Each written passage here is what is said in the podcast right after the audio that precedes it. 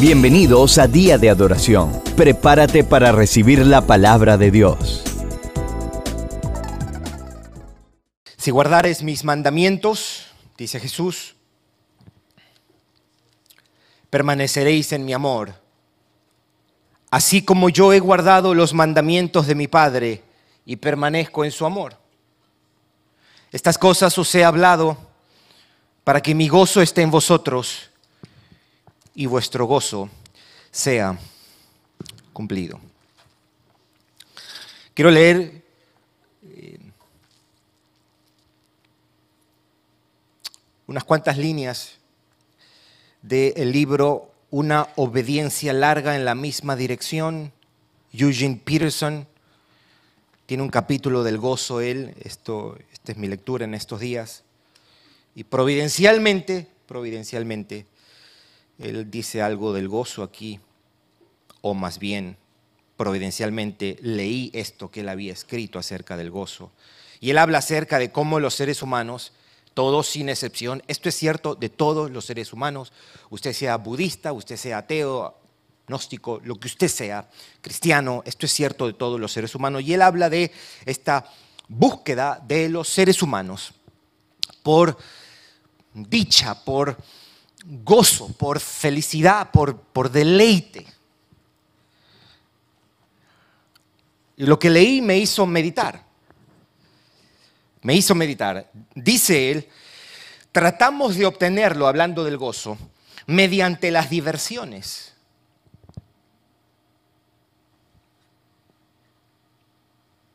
Le pagamos a alguien para que nos haga bromas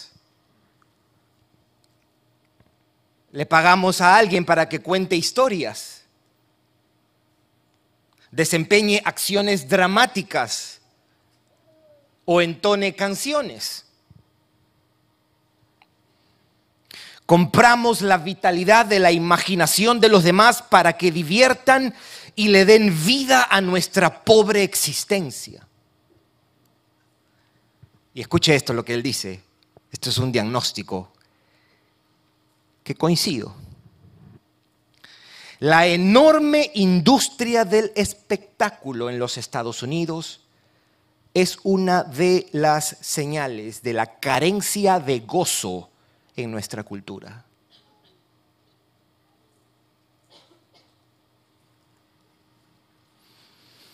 El ticket más barato para ir a uno de los más famosos stand-up comedians esos comediantes que se paran y hablan delante de personas, que hacen tours y viajan.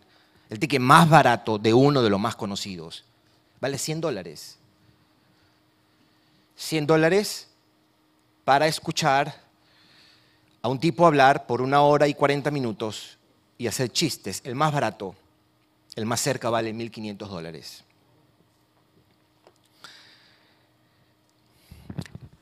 Mientras yo leía esto, yo pensaba, porque él está haciendo, dice, la industria del espectáculo en los Estados Unidos es una señal, lo bien que le va a esta industria llamada espectáculo, chistes, diversión y todo esto, es una señal de la falta de gozo de nuestra cultura. Y yo me hacía la pregunta, lo, tornaba hacia mí y decía, ¿cuánto del gozo de Gerson Morey o de la búsqueda de diversión de Gerson Morey ¿Cuánto de esa búsqueda es legítima? ¿Y cuánto de esa búsqueda nace de insatisfacción? Digo que es legítima porque hay un tipo de diversión que es legítimo. Yo no estoy diciendo que, por ejemplo, ir a ver a estos hombres hacer chistes es malo necesariamente, lo cierto es que la mayoría de estos son obscenos, ¿verdad? Pero en esencia, buscar la diversión no es malo. Creo que puede ser una actividad legítima y que la hagamos para nuestro bien y de una manera que glorifique a Dios. Yo no creo que los cristianos siempre sean conscientes y sea ese proceso de razonamiento cada vez que vamos a mirar algo o a entretenernos debería ser un proceso de, este, ok, vamos a ir a esto, pero, ok, Ok, al menos un ejercicio silencioso y mental, no un robot de decir, espérese, vamos a ir a jugar al fútbol. No, déjeme pare un momentito, tenemos que revisar esto. No, no, tiene que ser algo más natural, más espontáneo, pero debe ser necesariamente una reflexión. Y yo me preguntaba, ¿cuánto de eso mi propia búsqueda de entretenimiento y diversión es legítima y cuánto de esa nace de un corazón que está insatisfecho y que está buscando desesperadamente gozarse?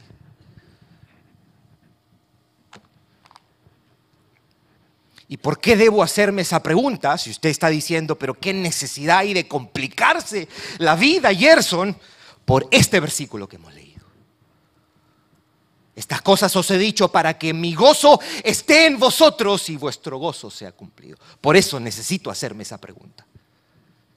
Necesito hacerme esa pregunta. Eso es lo que nosotros vamos a mirar hoy día. Nosotros hemos venido mirando las palabras de Jesús.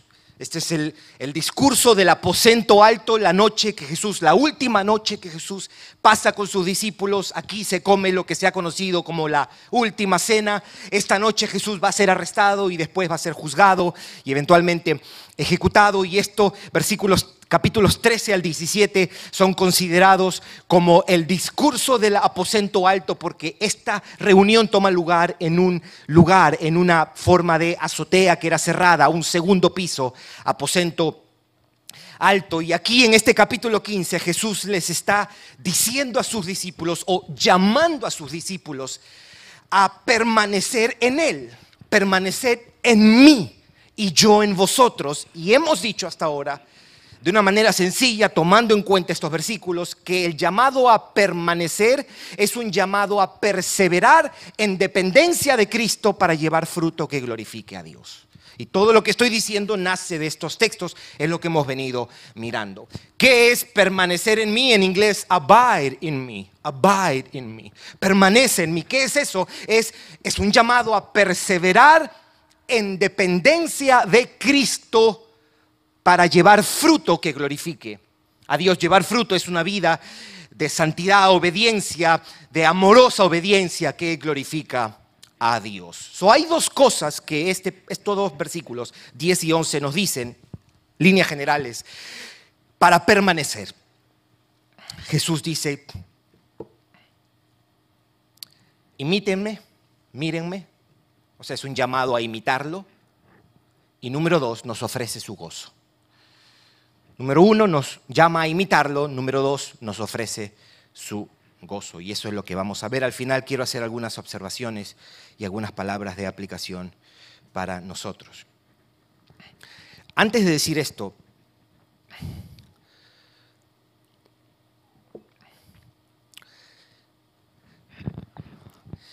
cuando, cuando yo preparo los sermones, yo tengo un ojo en el texto y tengo otro ojo mirando a dos lugares, mirando a lo que está pasando en el mundo y mirando a mis hermanos de día de adoración. Cuando yo preparo esto, usted está en mi mente y usted me ayuda mucho a preparar los sermones. Porque conozco de la mayoría, no de todos, pero de gran parte, las luchas, las necesidades, los temores, los deseos, las circunstancias que atraviesan, los pecados. Y veo y digo, yo le voy a confesar algo, yo escribo los nombres de algunos para recordarme, wow, yo digo, si este hermano escuchara esto con oídos de la fe y Dios hiciera un milagro, habría tanta diferencia en su vida si esta hermana prestara atención y escuchara con fe y Dios hiciera el milagro de traer esta verdad en su corazón, habría tantos cambios. Y yo le pido, Señor, eso yo no lo puedo hacer. Eso solo lo haces tú. Eso solo lo haces tú. Yo, yo te invito a que tú mismo no, no seas un espectador de tribuna, sino que tú mismo en tu mente puedas estar orando y diciendo, yo necesito eso, Señor. Yo necesito tu palabra. Es un llamado a imitarlo. Es un llamado a imitarlo. Ahora, en los versículos 7 y 9 de este pasaje, nos dice que eso de permanecer también supone o implica permanecer en su palabra y permanecer en su amor. Permanecer en su palabra y en su amor. Permanecemos en Cristo cuando tomamos en serio sus palabras, cuando las entendemos, cuando las creemos, cuando las abrazamos, las obedecemos y nos sometemos a ellas. Así es como permanecemos. Y de otro lado, de acuerdo al versículo 9, permanecemos en Cristo cuando permanecemos en su amor. Es decir, cuando tomamos en serio la realidad de su amor cuando somos tocados por ese amor, cuando su amor es nuestra mayor realidad, cuando somos movidos por ese amor y cuando nuestra obediencia es impulsada y dirigida por ese amor. Por eso decimos que permanecer en Cristo toma lugar cuando permanecemos en sus palabras y cuando permanecemos en su amor, de acuerdo a estos últimos versículos que hemos leído. Y Cristo ahora en este versículo 10 se pone como un ejemplo de esas palabras. Él se pone como un ejemplo de una vida que permanece en el amor del Padre. Note lo que dice el versículo 10. 10. Si guardareis mis mandamientos, permaneceréis en mi amor. Está resumiendo lo que ha dicho en los versículos anteriores. Así como yo, dice él, he guardado los mandamientos de mi Padre y permanezco en su amor. Cristo vivió una vida de perfecta obediencia al Padre. Escuche cómo lo dijo en el mismo libro de Juan. Escuche cómo lo dijo. Juan 6:38. Porque he descendido del cielo no para hacer mi voluntad, sino la voluntad del que me envió. Eso es Jesús diciendo. Escuche lo que él dijo en el capítulo 8, versículo 29. Esta declaración es extraordinaria yo hago siempre lo que le agrada. Ninguno de nosotros puede decir eso. Ninguno de nosotros puede decir eso. Yo hago siempre lo que le agrada. Juan 9:4, escuche esto. Me es necesario hacer las obras del que me envió. Debemos decir esto que aunque no estuvo libre de desafíos, pruebas y aflicciones, su vida se distinguió por una voluntaria, diríamos, gozosa y amorosa obediencia al Padre. Eso es lo que hizo Jesús. Jesús obedeció perfectamente al Padre y aquí nos está diciendo, ustedes permanecen en mis palabras y en mi amor, así como yo he vivido una vida de obediencia al Padre y he permanecido en sus palabras y en su amor. De la misma manera que yo permanezco en el amor de mi Padre, ustedes permanecerán en mí, como guardando mis mandamientos. Yo he perseverado en obediencia, he amado a mi Padre y he andado agradándole. He caminado sometiéndome a su voluntad y guardando sus palabras. Así ustedes perseveran en dependencia de mí. Eso es lo primero. Lo segundo que Él hace es que Él nos ofrece su gozo.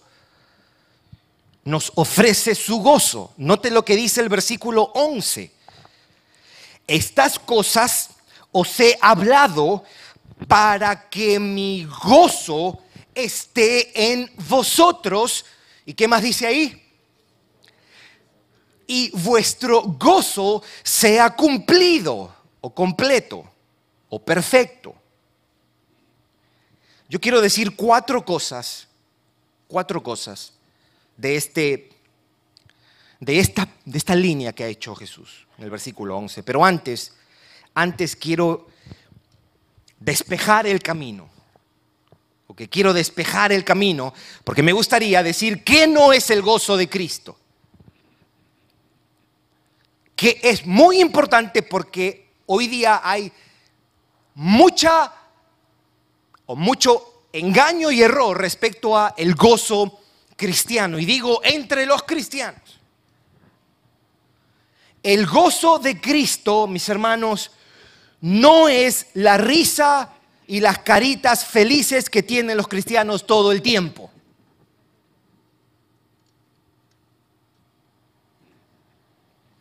Tener el gozo de Cristo no supone que siempre estaremos felices en el sentido terrenal de la palabra. El gozo cristiano no es esa alegría ficticia por pensar de que Dios nos dará todo lo que le pedimos o lo que se nos antoje. Tampoco es esa alegría que sentimos cuando todo sale bien o cuando estamos en una estación de nuestras vidas sin muchos problemas. Eso no es el gozo cristiano.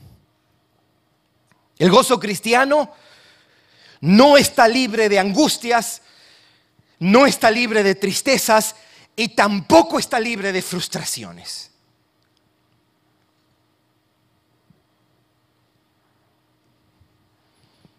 No es ese entusiasmo superficial que descansa en las bendiciones terrenales.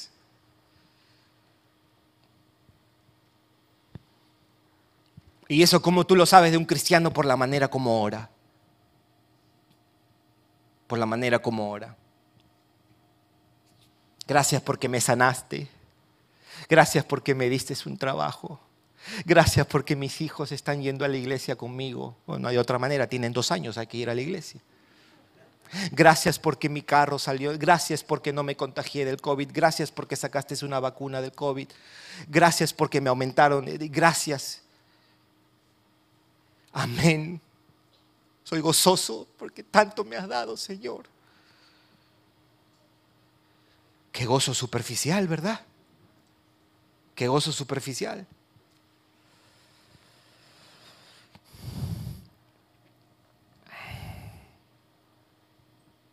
No es estar riéndonos y estar contentos todo el tiempo. El gozo en realidad tiene que ver con un estado de nuestra alma con un deleite y un placer que experimenta nuestro interior. Es la sensación de disfrute y satisfacción, con énfasis en la palabra disfrute y satisfacción que experimenta un alma redimida.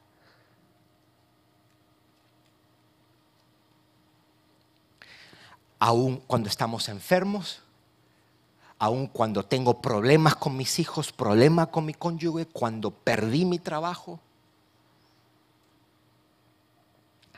incluso cuando pierdo a un ser querido. Es un estado de satisfacción de un alma redimida. Bien, quiero decir cuatro cosas de este pasaje. Note lo que dice Jesús. Estas cosas os he hablado para que mi gozo esté en vosotros y vuestro gozo sea cumplido o completo. Lo primero es que Cristo está buscando nuestro gozo. Al Él decir, o se habla de estas cosas para que mi gozo esté, para que mi gozo esté, está hablando de un propósito, una finalidad, una meta. En Cristo hay un deseo que su pueblo experimente verdadero gozo. Y Pablo lo entendía bien. Cuando Pablo le escribe a las iglesias, le decía, yo estoy trabajando para vuestro gozo. Juan escribe su primera carta y dice, estas cosas os he escrito para que vuestro gozo esté cumplido. Cristo está buscando tu gozo. El verdadero gozo. Pero Él está detrás de eso. Número dos, Él conecta sus palabras con nuestro gozo. Él conecta sus palabras con nuestro gozo. Por eso es que Él dice, estas cosas os he hablado. Les estoy diciendo estas cosas para que ustedes tengan gozo. De esto solo se pudiera hacer sermones y sermones y sermones. ¿Qué les ha dicho? Nosotros pudiéramos decir, ¿qué les ha hablado? Bueno, podemos ir hasta Juan 1 o podemos mirar solamente mirando el versículo capítulo 15, ¿qué les ha dicho hasta ahora para que él diga, estas cosas os he hablado, qué cosas nos has hablado? Si alguno de los discípulos preguntase, pudiéramos apuntarlo a que en el verso 5 dice, si permaneces en mí lleva mucho fruto. En el verso 7 les dice, si pides algo será hecho. En el verso 8 les dice, si lleva fruto el Padre glorificado. Y en el verso 9 le dice, como el Padre me ha amado, yo los he amado. Ahora, estas cosas no se las dice para que solo para que las estudien, para que las recuerden o para que las enseñen, aunque es cierto, ellos deben estudiarlas, recordarlas y enseñarlas. Pero estas cosas él las dice, su finalidad es que produzca gozo en sus almas. La contemplación de sus palabras o el comprender sus palabras, el abrazar sus palabras producen finalmente el gozo cristiano en nuestras almas. Solo primero dice de este pasaje, podemos concluir de que Cristo está buscando nuestro gozo. Número dos, Él conecta sus palabras con nuestro gozo. En otras palabras, no puede haber gozo verdadero sin, por ejemplo, leer y estudiar y meditar la palabra de Dios. No puede haber. No puede haber. Quizás esa sea una de las razones por qué nuestro gozo es tan pobre. Porque no leemos la palabra constantemente, no meditamos su palabra, no abrazamos su palabra. Tres.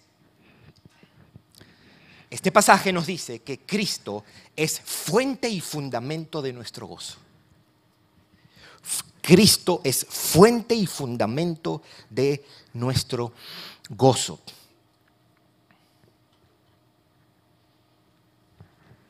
¿Por qué digo eso? Porque Él dice para que mi gozo esté en vosotros.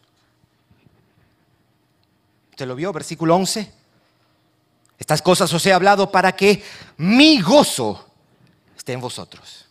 ¿Se acuerda que ya nos ha dicho, mi paz, la paz os dejo, mi pasos doy.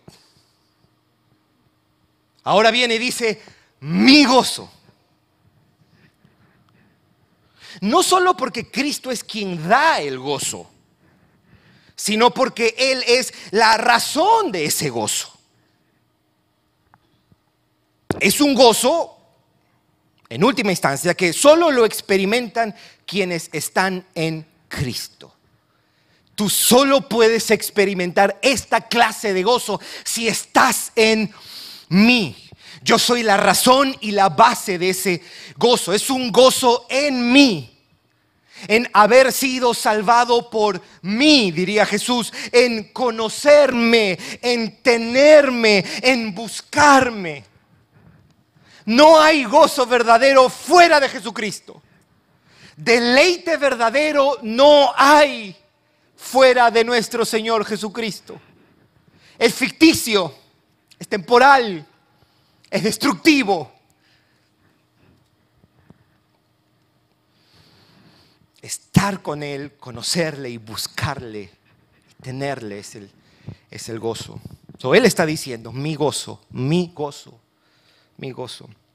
Y número cuatro, algo más que dice este texto es, es lo siguiente, y eso me da Créame, esto, esto próximo que dice Jesús me da mucha esperanza. ¿No es cierto que los cristianos experimentamos paz? Ahora, ¿es completa la paz que experimentamos? No. Es incompleta. Es parcial. lo mismo del gozo. Pero Cristo dice aquí que ese gozo puede incrementar hasta que sea completo. No seamos un cristiano o cristianos de 5% de gozo. Si se puede ser un cristiano de 20% de gozo, seamos cristianos de 20% de gozo. ¿Verdad? ¿Cuánto bien le hace a nuestras almas y a nuestros hermanos? Hay una gran diferencia cuando la mayoría de nosotros, por ejemplo, canta al Señor o cuando no cantamos. Porque entrar a un lugar en medio de situaciones tan difíciles y crisis y ver a hombres, mujeres, jóvenes y niños cantar con gozo le hace algo al alma, mis hermanos. Le hace algo al alma.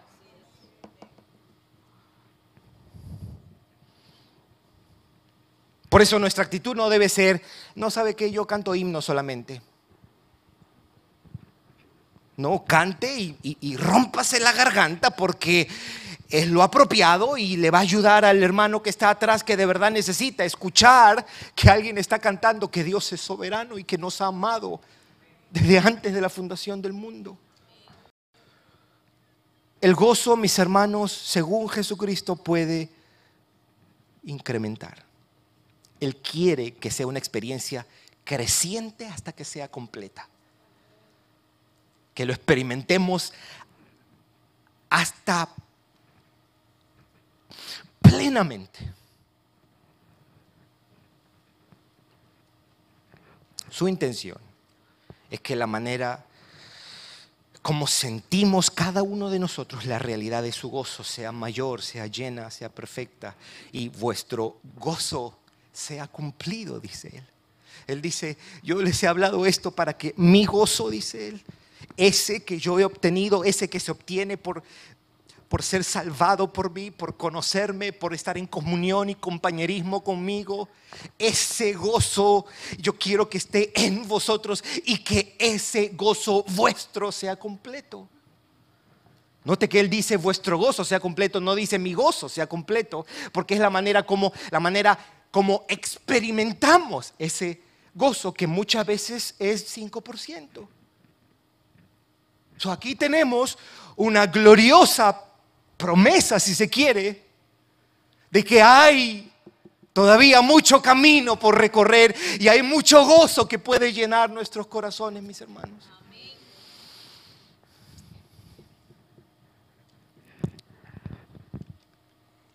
Bien. Quiero explicar qué es el gozo cristiano. Voy a decir algo breve y después lo digo en inglés para los jóvenes que no entienden mucho español y después hacemos algunas observaciones. Habiendo escuchado a Jesús decir, mi gozo esté en vosotros, mi gozo esté en vosotros, para que vuestro gozo sea completo, y tomando toda la revelación de la escritura, podemos definir el gozo de esta manera. El gozo cristiano es el mismo Cristo morando en nosotros con toda la realidad de su vida, su poder, su amor y su paz.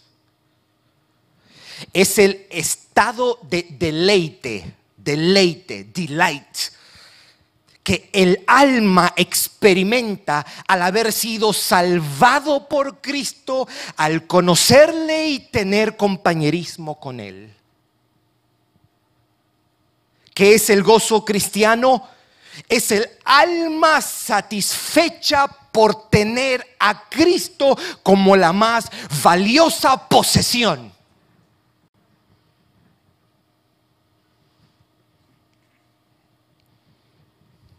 El gozo de Cristo es el estado de disfrute y dicha de quienes han encontrado en Cristo su mejor o mayor bien. ¿No decía Pablo en Filipenses capítulo 3, versículo 8, y ciertamente aún estimo todas las cosas como pérdida por la excelencia del conocimiento de Cristo Jesús, mi Señor, por amor del cual lo he perdido todo y lo tengo por basura. ¿Para qué? Para ganar a Cristo. Eso es deleite, mis hermanos. Cuando Cristo, cuando Cristo, no una persona, no un bien, no una situación ideal a la que aspiramos, cuando Cristo es tu posesión y tú dices, tengo a Cristo tengo a Cristo y tu alma está satisfecha con eso. Tu alma se deleita y a ese cuerpo que contiene esa alma le puedes privar y quitar de lo que sea, lo puedes enfermar, pero no habrás tocado ni un ápice esa alma, porque la satisfacción de esa alma no depende de cosas que se pierdan. Cristo, tú necesitas de Cristo.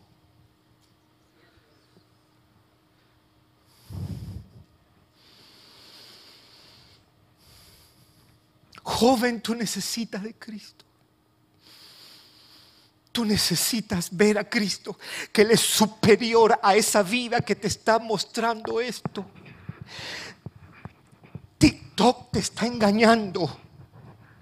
TikTok te quiere presentar algo como que oh, esta es la vida ideal y eso es mentira. Joven, eso es mentira y vas a vivir una vida, vas a desperdiciar tus años buscando gozo y solo Cristo te va a dar ese gozo. No hay persona, no hay carrera, no hay ropa. Solo Jesucristo. Hombre, mujer, solo Jesucristo va a saciar tu alma. Para que mi gozo esté en ti. Solo un hombre y una mujer que está satisfecho en Cristo puede mirar a la muerte y a la aflicción con paz, porque dice, esa aflicción me puede quitar mucho, aún cosas que amo, pero no me va a quitar lo que es más supremo.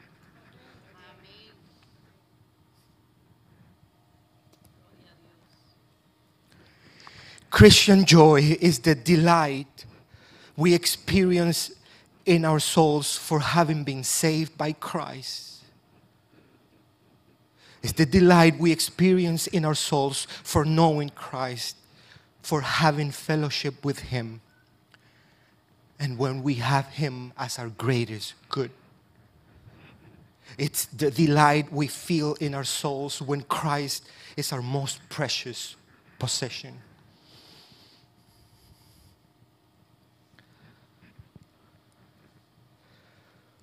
Cristo es precioso. Cristo es lo más precioso que hay. Y ahí está. Ahí está el alcance de la mano.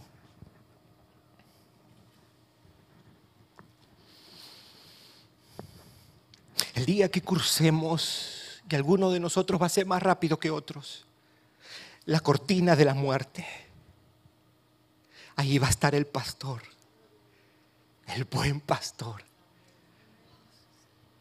Y Él nos va a llevar. Se habrá acabado nuestra existencia terrenal. Nosotros vamos a terminar en una lápida. Gerson Morey, 1976, hasta que sea, seguramente abajo, Filipenses 3.8. Y se va a olvidar. Los únicos que probablemente me recuerden un poquito más, mi esposa, mis hijos, mis padres, mis hermanos. Pero por lo general, en 40 años voy a hacer una anécdota de vez en cuando. Y a veces nos desvivimos tanto, pero vamos a estar con el Cristo que nos amó. Vamos a estar con Él. Yo no voy a estar mirando, ah, mira, no me aman allá en, en la tierra. Eso no va a pasar. Porque voy a estar satisfecho en Cristo. Eso es gozo. Ese gozo que empieza hoy. Los cristianos deberíamos añadirle a nuestra predicación del infierno, cuando predicamos el Evangelio, el hecho de que no se debe centrar solo en que te vas para el infierno, te vas para el infierno, te vas para el infierno. también se debe enfocar de que si no te vas rápido y vives 70 años más acá y vives sin Cristo, vas a vivir un engaño, 70 años un engaño. No hay gozo sin Cristo. No lo hay, no lo hay, no lo hay.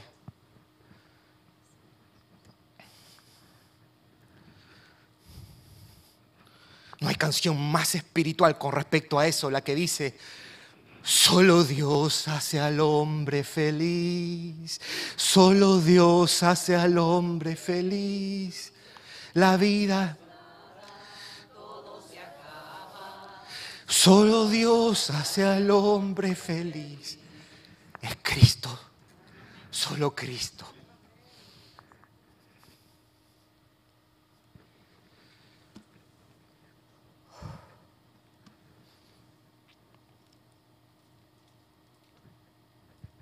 Jesús es precioso, ¿verdad? Amigo fiel, Salvador, paciente con nosotros. Si me permiten hacer cuatro observaciones, o no, perdón, tres observaciones.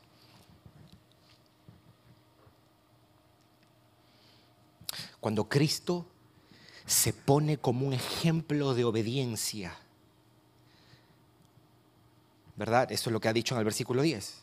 Como yo permanezco en el amor de mi Padre y obedezco a mi Padre, es una prueba más de que solo la obediencia, solo, únicamente la obediencia mecánica o el cumplimiento exterior de los mandatos de Dios no es la manera como permanecemos en Él. Esa obediencia debe nacer de un corazón tocado por el amor de Dios debe nacer o estar motivada por el amor de Dios y debe estar influenciada e impulsada por el amor de Dios, porque Cristo no le dio al Padre una obediencia seca, mecánica, hueca y sin amor. La de Cristo fue una amorosa obediencia al Padre. Una amorosa sumisión a la voluntad de Dios. Eso es uno. Dos, hay una relación recíproca entre dar fruto y el gozo. Hay una relación recíproca entre dar fruto, vivir en obediencia, caminar en santidad y el gozo. De un lado, es el hecho de que no podemos experimentar el gozo sin obediencia, sin dar fruto, sin perseverar en Cristo. El pecado no puede convivir con el gozo de Cristo.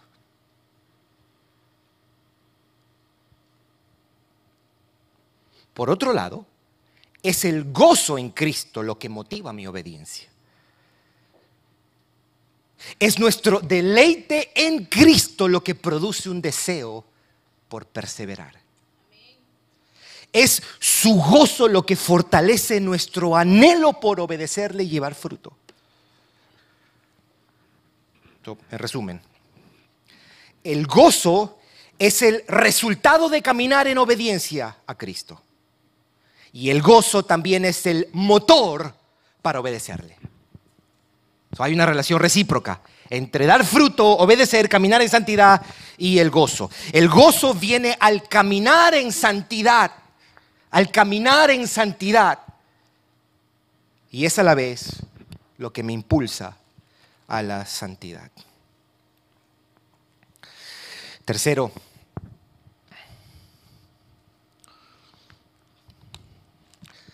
Para ti, amigo, amiga,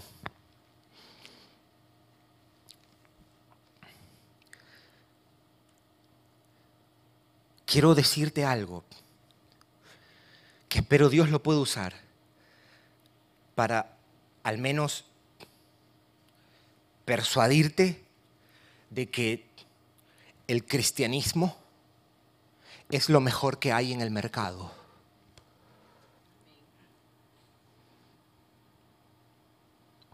No, esta no es una religión más. No es una religión más. No es una religión más. Porque el cristianismo es una religión que busca saciar nuestro deseo y necesidad por felicidad y deleite. Aquí todos estamos detrás de eso. Aquí no hay nadie que no esté detrás de la felicidad. Alguien diría, ¿y las personas que se quitan la vida? Quien se quita la vida es porque no está siendo feliz y quiere felicidad. Y erróneamente piensa que la encontrará cuando acabe su vida.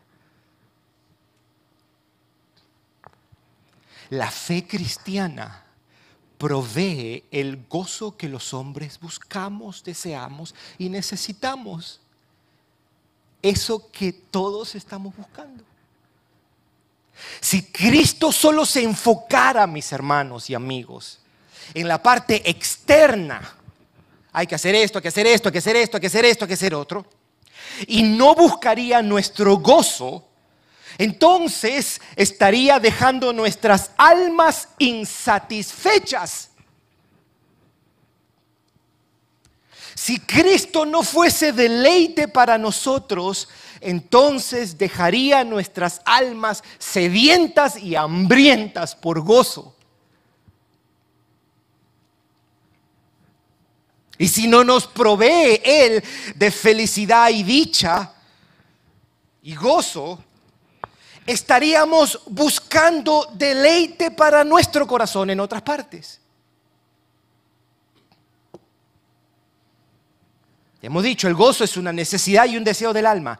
Si Jesús, si Jesús no ofreciera mi gozo, dice él, estaríamos ante una religión vacía. Si Jesús no ofreciese su gozo, estaríamos hablando de una fe insuficiente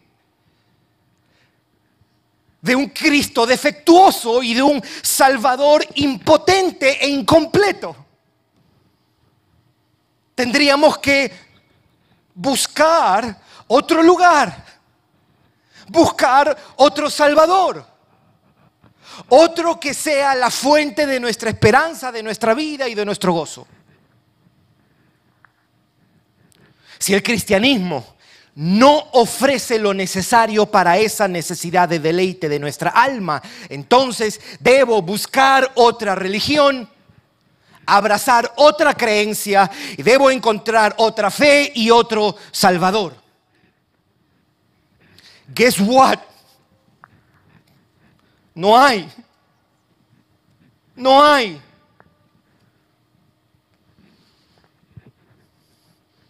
Aquí Jesús se ofrece Él mismo, su vida entera en nosotros.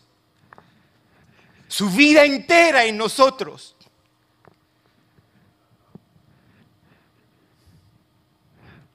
Él se ofrece con, y con Él su poder, su amor, su paz, su gozo, para saciar nuestros anhelos, los anhelos de nuestra alma. Eso que tú y yo estamos buscando eso que lleva a los hombres a vivir, vidas licenciosas, promiscuas, a cambiar de pareja cada seis meses y a refugiarse en el alcohol, en los vicios o en los deportes.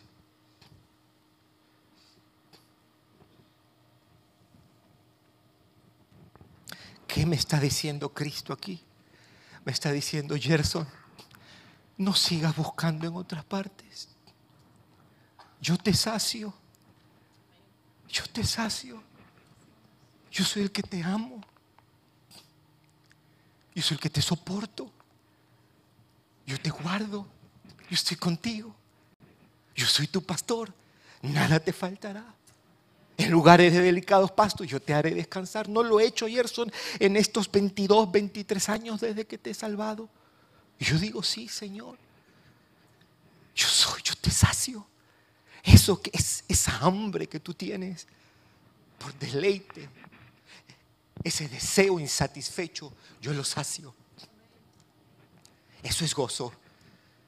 Eso es gozo y puede permanecer en el día de la crisis también.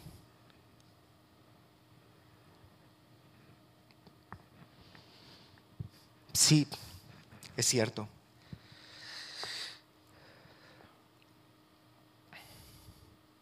Si el gozo en Cristo trae obediencia y si la obediencia de Cristo trae el gozo, entonces debo esforzarme por obedecer, por crecer en santidad.